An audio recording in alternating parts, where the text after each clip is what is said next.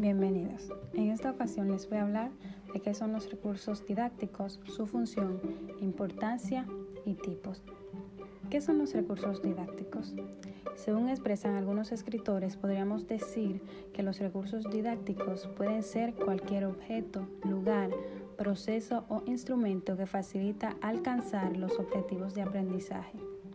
Dada la posible diversidad de los recursos didácticos, sus funciones específicas pueden ser muchas. Aún así, pueden resumirse en cuatro.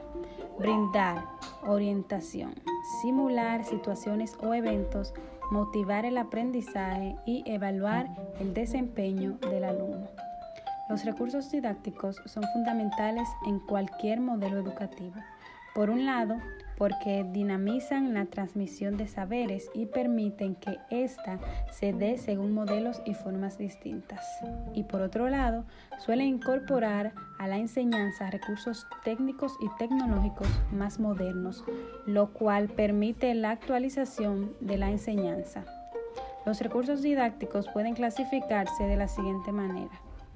Material permanente de trabajo, material informativo, material ilustrativo, material experimental y material tecnológico.